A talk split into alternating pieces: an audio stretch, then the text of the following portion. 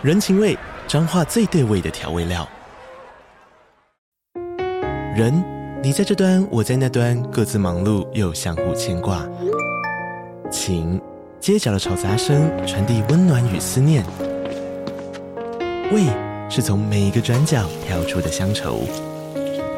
这里是彰化县政府 Podcast 节目《彰化早咖》，我是主持人内克。从彰化大小事各具特色到旅游攻略，透过轻松有趣的访谈，带着大家走进最在地的早咖。准备好了吗？彰化的故事，我们说给你听。以上为彰化县政府广告。FM Taiwan。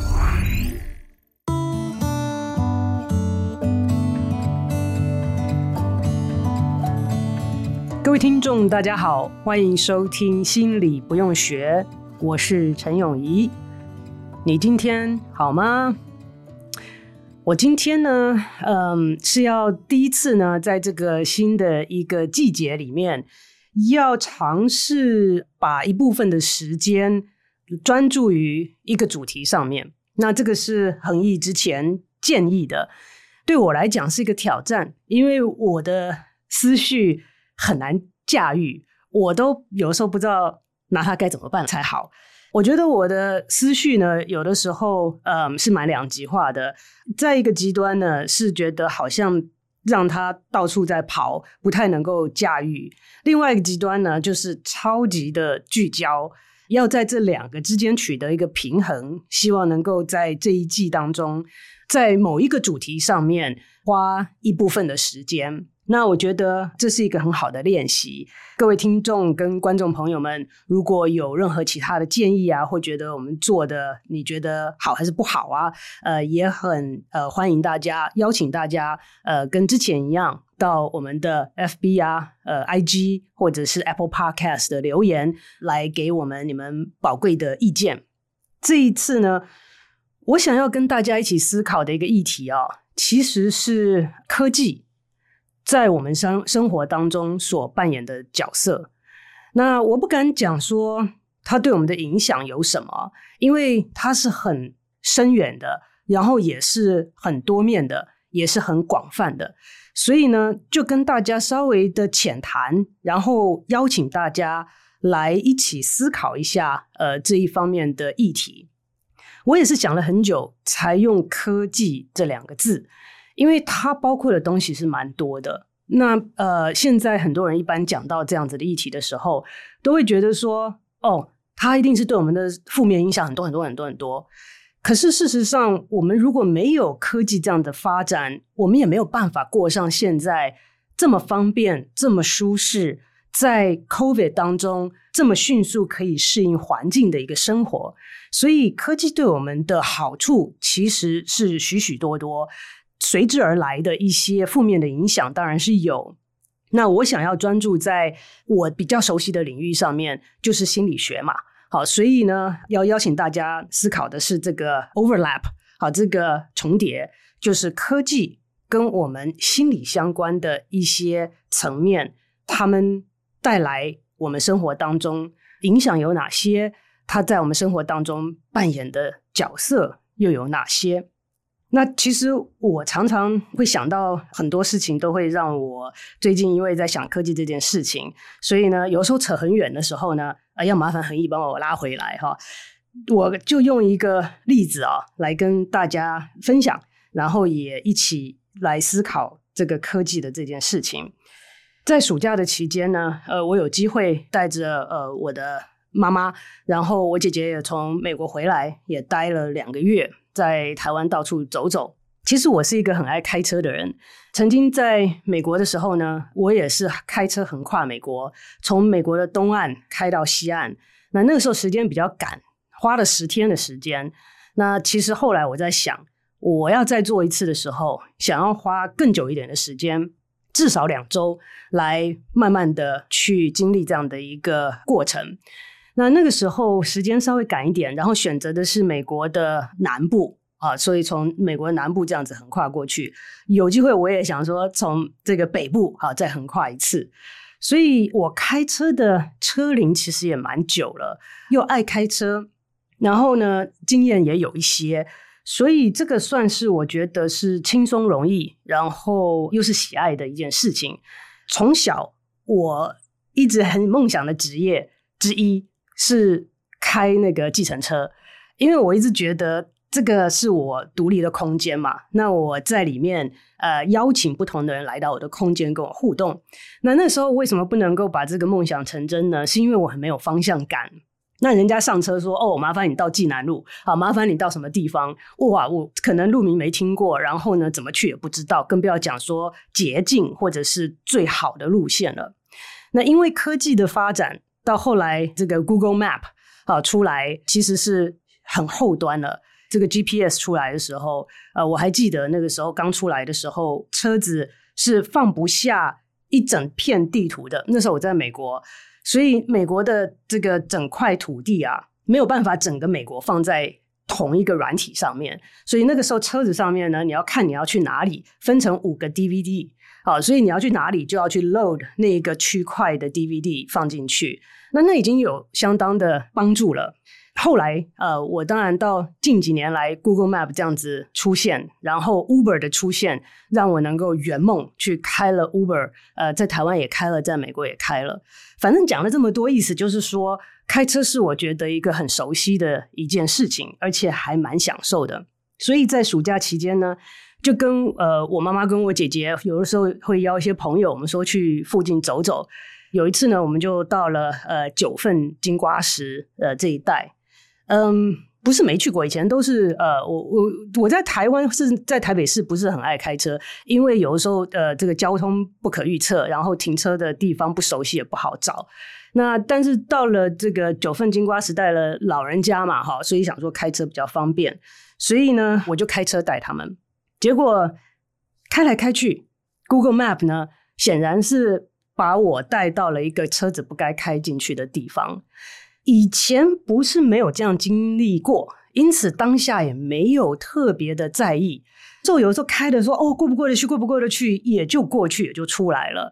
所以依赖过去的经验来讲，好像也没有特别的想说哦，我要不要停下来，要不要想一下？所以就不知不觉的开到了真的车子没有办法开过的地方。那那时候还在想说要慢慢开出去的时候呢，显然车子就经过了一个等于是一个 bump 啊，那我感觉是一个 bump。其实后来回想起来呢，应该是旁边住家的那个水泥的阶梯，好的最外面的阶梯的那个角，我的车子的右后轮呢就有撞到他开过去。所以那时候我开过的时候会觉得车子颠了一下啊，一个 bump。但是呢，感是有感的 bump，所以我就停下来想看一下是不是 OK。那个时候，我妈妈就坐在驾驶座的右后方，所以刚好跟那个轮子颠簸的那个地方是同一个位置。嗯，那我要先讲一下，我妈妈因为之前呢，呃，有开过脑，所以她的头皮是非常非常薄。因为有开过脑，后来复原的之后呢，头皮是很薄的。啊，讲到这边，不知道你有没有想到这个后果啊？是我完全没有想到的。那我就下车来看，我姐姐也下车来看，看看都没有什么啊。这个呃呃也没撞到什么东西，阶梯什么都没有损坏，都没有。但是呢，忽然之间，我妈妈就从后面下来，手捂着头，就说：“啊，都流血了。”结果我跟我姐姐就回头去看，我没看懂那个情况，就当下真的是认知跟那个眼睛啊没连起来，因为我就看到我妈妈手捂着头，然后那个鲜血就从她的前额头前面满脸这样子流下来。我我完全没有办法连接起来，说这到底是什么状况。结果我姐姐也也愣住了，我们两个 就愣在那边几秒钟，然后那个血就这样滴滴滴这样滴下来。还好，我就之前的这个紧急救护技术员的这个经验呢，呃，就会被启动了，所以我当下就立刻讲说不要慌张，头部的血管很多，第一个就是压着止血。那我就请我姐姐坐到后座，跟我妈一起。然后呢，车上的这个有一些这急救的东西啊，或者是呃任何的东西，其实都可以拿来压在伤口。那我就说呃压着，那我还是要硬着，我我要开出去啊，这个这个到底怎么办呢？所以我就硬着头皮就说那往前开。结果呢，这个车子再次上车的时候呢，就看到荧幕上面显示你的车胎失压了。那我就想到说是刚刚撞到的时候车子爆胎了。但是我实在是没有办法，所以我还是后来我的朋友讲说，所以你是什么三个轮子开出来吗？呃，基本上大概是这个意思。那开出来之后呢，呃，是车子也不能开，但是呢，人要去医院。好，所以后来呢就不多说了，反正就是后来该怎么处理怎么处理了。这件事情呢，嗯，就让我想到，好，是说你看科技这么发达，让我能够圆梦。让我能够在出门的时候不用先去拿一大叠一大张的地图来研究我现在要去哪里，要怎么去，然后碰到了塞车，有没有什么替代的路线，我通通都不用做这些事情，真的就是上了车，开了手机就上路了。可是也是因为这么的依赖这个科技，让我陷入那样子的窘境当中。过不了几天，我在新闻上看到。呃，有一个砂石车啊，也是 Google Map 带他到一个砂石车不能进的地方。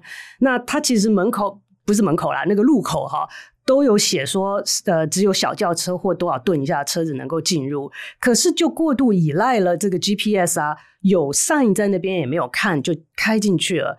结果那个路是没有办法支持这么重的车子的，所以这个砂石车就先是塌陷，路塌陷，然后砂石车整个翻车。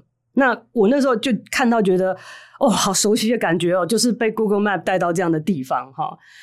那嗯，也是没有多久之后，回到了台北市，呃，我就不太开车嘛哈。其实在这边哈，我这个打个小岔去讲说。我开车的车龄蛮久的，也很享受开车。这个是我碰见最严重的一次意外。其实为什么这样说啊？我真的不知道我为什么会造成这么大的一个 damage。因为我的车子呢是那个防爆车胎，所以后来呢，其实它是真的还是可以慢慢让我开到这个轮胎店去换车胎。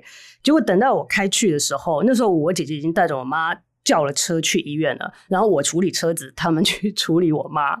结果那个车胎的店的老板看到就说：“哦，小姐，你是开过地雷吗？”好，如果在影片上面哈，我如果有时间学会怎么弄，我会把那个车胎的照片放上去给人看。车子轮胎就破了这么大一个洞哈，他说好像开过地雷一样的。那结果，那个我妈妈到了这个医院的时候呢，因为她的头曾经开过刀，所以不是像我们一般的人的是平的，是会有凹洞的。所以那个时候鲜血流出来，流到凹洞里面再满出来的时候，急诊室的医生护士也吓坏了，他们看不懂这个状况，那个血到底是从哪里来的？医院的人也问说，这么严重的车祸有没有其他的伤亡？我的车胎店的老板跟我其他的朋友在看到这样子的情况之后，也问说：“你的那个气囊有没有爆掉？然后车子还能开吗？”其实因为那个时候的方向是上下颠簸嘛，所以不是前后，所以气囊呢也没有爆，车子也没有任何其他的损害，就是这个车胎。可是哈，我第一次经历到有一点点那种创伤后的那种后遗症，我后来开车哦，就有一点点。阴影，但是呢，其实碰到这类的情况呢，我的认知跟我的学习，呃，知道也告诉我不能停止，就说会有阴影，但是会怕开，但是这个时候如果不开，以后真的会受到很很大的影响，所以我还是呃，虽然有阴影，还是会有点害怕，可是还是继续该干嘛干嘛，好，继续做。所以其实这个也是有的时候我们在呃学学理上知道一些东西，但是在生活当中碰到的时候呢，要把它实践出来，也要一番的努力啊。好，所以这个是一个小插曲。那那个时候回到台北之后嘛，本来在台北就很少开车，就坐公车。坐了公车，呃，我就记得很清楚。我不知道大家有没有用我们手机上面那个公车的 APP。那都可以看。那现在的公车站很好，都会告诉你哪哪一种车几分钟之后会到。手机上面当然也会讲，你打进去之后。所以我那个时候就在等的时候呢，呃，也是跟我一个朋友，然后呢，我就说哦，这个车大概还有十分钟会到。然后我们就在聊天啊，讲讲啊，十分钟。就我那个朋友忽然头抬起来说：“哎，这公车来了。”我就想说：“哎，APP 上面写说十分钟到，所以我都没在看呢。这公车。”这么大一台公车开到了我眼前，我都没去看它，为什么？因为我相信我手机的 APP 说它还有十分钟才会到。这几次的经验就不禁让我想到科技这样子的东西，在我们的生活当中当然是方便，它让我省下好多的时间精力，可以去做别的事情。可是，是不是有些时候我们这么的依赖这些让我们方便的工具，让我们眼前的事情都会没看到。我们在研究注意力的这个心理学相关的领域当中，有一个名词叫做 inattention blindness，好，就是因为你没去注意到它，因此你就等于没看到它一样，在你眼皮子底下的东西，你都可以有看没有到，因为你没有注意到它。所以我相信类似的事件在我们的周围都会常常的发生。那这些事件跟科技有关的一些层面，如我之前讲的，其实是有好有坏。呃，恒毅这边也可以跟我们分享一个呃类似的事件。那我觉得这个就是不一样，是这个科技。呃，其实是对的，是吧？就是也是跟 Google Map 有关系啦。嗯、那时候我在环岛，就我跟我一个朋友骑机车环岛。哎、欸，现在很流行这个，哎，好多哦。就是、欸、你花多少时间环岛？我记得那时候只有六六天，六天算不算赶？六到七天，我觉得是刚刚好。就是也不能玩太多，但是就是很顺的可以把这个旅程玩完这样子。了解。嗯，然后我那时候是到了垦丁吧，准备要往台东，然后。呃，我们算比较不认真啊，因为我知道很多人是路线都会查好好，自己要怎么走啊，什么都会查的好好，事前查好。是，但我们几乎都是到了都随性。今天看 Google Map，我要走到哪里，至少就住的地方那里样子。是对。然后我们那天就是要去台东，然后我就看了路线，有一条是走算海线，然后另外一条是看起来就直线距离比较近，但是是往山里走的。嗯。然后我就跟我伙伴讲说：“哎、欸，那这条看起来比较近啊，为什么不走这条？我们就我们就试这条，因为可是那一条不是 Google Map 原本建议的路线，这样。理解。对。然后我后来就说：好，那就走这条。然后就开始走，后来就越来越觉得不对劲，因为我们越骑越往山上，而且是那种很部落的山，那那个路也不像是路。” 所以没有柏油吗？没有柏油，哦，那就有点吓人。对对对，然后而且很崎岖，除非你骑的是野机车。没有没有，而且机车还很烂，重点是很烂，所以那时候还很害怕说，哇，当如果在深山里车子出什么状况，对啊，爆胎啊，或者是连讯号都没有，那时候看手机讯号都没有，然后山上还有猴子一些动物有出现，我真的很害怕。然后但是就盯着啦，就是还是要想想办法骑下去，所以最后是好险，就是最后有下山，然后接回一般的。道路，我们后来才看了一下，哦，这个是所谓的那个产业道路，嗯哼哼，就是现在有没有在走都不确定的那种路，是是，对对对。所以，如果你这个时候就可能就是一个例子，是说，如果那个时候有听 Google Map，就比较不会容易陷入这样子的情境啊。对，就是如果照着原本建议路线，应该是蛮顺的。是，对啊。哎，那我在这边也问你一个问题啊，你刚刚那时候说卡在那边，然后那时候跟在那边，然后就往前走嘛，嗯，那跟我那时候。在想的时候也是一样的，就说到什么点，你可能会考虑说不能往前走了，我们要回头，有没有想过这样子的一个选项？哦，呃，我觉得那时候我最主要是考虑我的机车的 承受程度，是因为你往前走不知道可能更艰难呢、啊。对，但是回去是你知道的路啊。是是是，因为可是也有考虑，就是回去也很艰辛，而且是下坡，然后那个路我们上来有些真的是。很陡啊，陡峭很窄的部分，对，所以这想说，哎，至少至少就是，所以这个是很难很难的一个决定哦。对啊，因为前面是未知嘛，是是，对不对？那但在过去，你刚刚讲的过来也是艰难，就是了。所以你希望能够避免这样子同等距离，因为我们那时候确实是有在某个地方停下来。想说是不是应该回头比较好？是，对啊。但是后来就想说，可能也有点好奇心吧。他说可应该是可以走出去到连接到正常的路的，所以还是继续走下去。哇，OK。其实我刚刚也岔提问这个呃恒毅这个问题啊，也是我呃接下来在也许在不久的将来呃会想要 focus 一个东西，就是决策。那有的时候真的要决定不再往前。走回头路不是一个那么容易的决定，但是有的时候可能是会是救命的决定。所以这个呃，在不确定性很高的情境里面做决定，呃，真的是一个很大的挑战。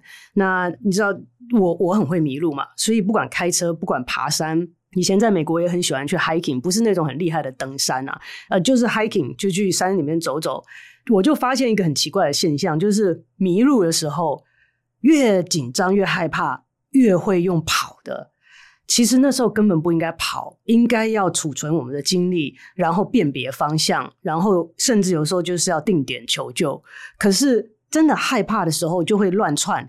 那因为我是学心理的，我就会非常的 mindful 我当时的情境。我就想，我那时候我记得还问我自己说，为什么我要跑？我就。理解我那时候心情是我很害怕，我想要赶快跑到前面去看是不是我熟悉的路，我想要赶快往前面去跑，能够跑出这个迷宫。好，所以都有理由啦。好，我们做事都有动机跟理由，但是理由不见得是好的原因。这个也是呃刚刚的岔路了哈。那抓回来，我们今天介绍呃这一季的主题啊，就是科技。科技包括了很多，在接下来的节目当中也会一一的跟大家分享，也邀请大家一起来思考这样子的一个议题。所以呢，在接下来的这一个礼拜当中，如果大家乐意的话，我也邀请大家在不同的平台上面稍微分享一下，不用想太多太深，我们可以循序渐进，想一下，在你目前的生活当中，科技扮演了什么样的角色？如果这些东西一旦都没有了，你的生活可能会变成什么样子？因为科技的发展跟出现，其实我们说它很快，但是在我们生活当中出现，它是。慢慢的进入我们生活的，你看，从我们有有线电话到现在，每一个人都一只手机，它也是慢慢出现的，并不是一开始手机出现就人手一只。好，是诶，有新产品出现了，我们先在媒体上看到，广告上看到，然后认识的人有，然后呢再去考虑自己要不要有，所以它还是有一个过程在里面的。那这样子，它进入我们的生活当中，也是一个过程。有的时候不会呃这么明显的感到说它突然的出现。那在这一周当中呢，是要邀请大家可以一起稍微来思考一下“科技”这两个字对你来讲是什么意思？因为对每一个人来讲定义可能都不太一样。在你目前的生活当中，有哪些东西是跟科技相关的？你会依赖它吗？你认为它有帮助吗？还是你认为它对我们的生活有干扰吗？这些都邀请大家一起来分享。我们今天的节目就进行到这边，谢谢大家的收听，我们下周再见。